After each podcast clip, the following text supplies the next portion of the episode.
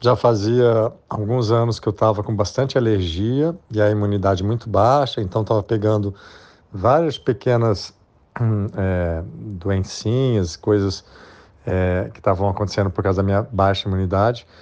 Aí um dia me deu uma febre e, e aí eu estava cheio de gânglio na garganta, e é, o que é muito normal para mim, né?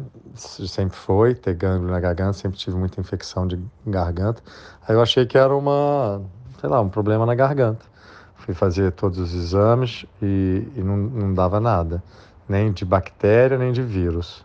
Foi aí que o, que o médico começou a desconfiar que podia ser algo a mais. Aí fez o PET scan e aí viu que meu corpo inteiro estava tava com gânglio. E aí começou-se a desconfiar que era, que era realmente um linfoma ou algum câncer no sangue.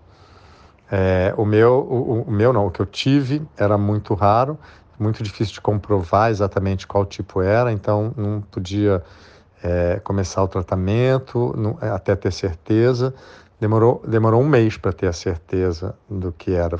Testamos em vários laboratórios, mandamos para os Estados Unidos e aí fechou-se o diagnóstico. Demorou um tempinho, sim. Mas o meu era muito é, raro, então não, não se aplica muito a regra geral. O meu não, o que eu tive, que não é meu.